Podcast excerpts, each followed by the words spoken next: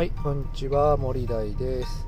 えー、この番組では、えー、働き方や副業術について、えー、配信しています。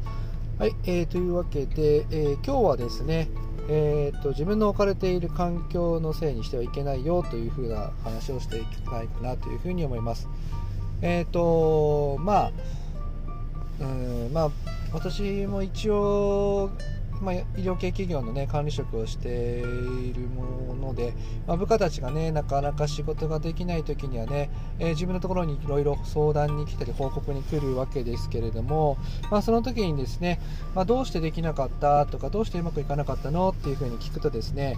うんやれ会社が悪い、上司が悪い、時代が悪い、先輩が悪い、お客が悪いとかですね全部こう環境のせい、まあ、他人のせいにしてしまうんですね。まあ、それをやり続けると、まあ、なかなか自分がね、えー、成長できないかなというふうに思うわけですね。まあ、うんできない理由をね出せばもう本当にキリがないぐらい出てくると思うんですけれども、まあ、一つ自分がねできなかったこと、何が悪いんだっていうことをねやっぱり一歩引いてね、えー、見ることをしていかないとなかなか自分の成長にはつながらないのかなっていうふうに思います。うんまあ、やっぱりそういうねやっぱり環境先輩とかもねそういうふうに教えてきている人たちがやっぱり多いのでやっぱりそれでやっぱりこう新人の人とか部下とかもねみんなこう何か、えー、環境のせいに従うっていうような、まあ、雰囲気があるのかなというふうに思うのでやっぱりこう上司とか先輩とかはねやっぱり自分がうまくいかなかったこととかできなかったことをですねやっぱり自分自身がやっぱりできな悪かったんだよねっていう風になんかこう言うっていう雰囲気作りっていうのはとっても重要なことかなっていう風に最近はすごく思います。やっぱり下の子たちっていうのはやっぱり、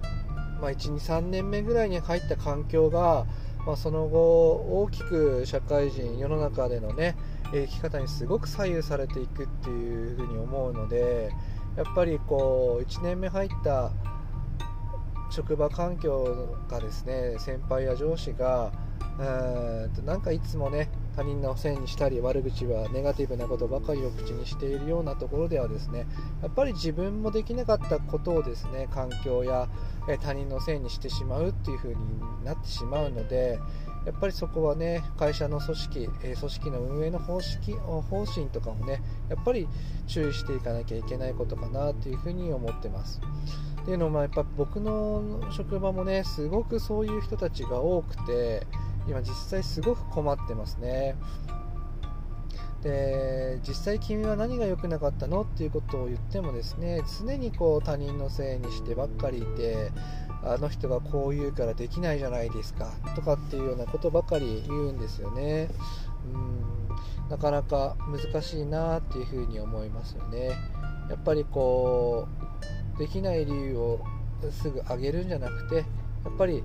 えー、若い頃からですね自分には何が足りなかったんだっていうことをやっぱり、え、上司とか先輩とかはね、えー、言ってあげながら、え成長を促していくのがね一番大事なことなんじゃないかなというふうに思いました。はい、えというわけで今日はですね、えできない理由をね置かれている環境のせいにしてはいけないよというようなね話をさせていただきました。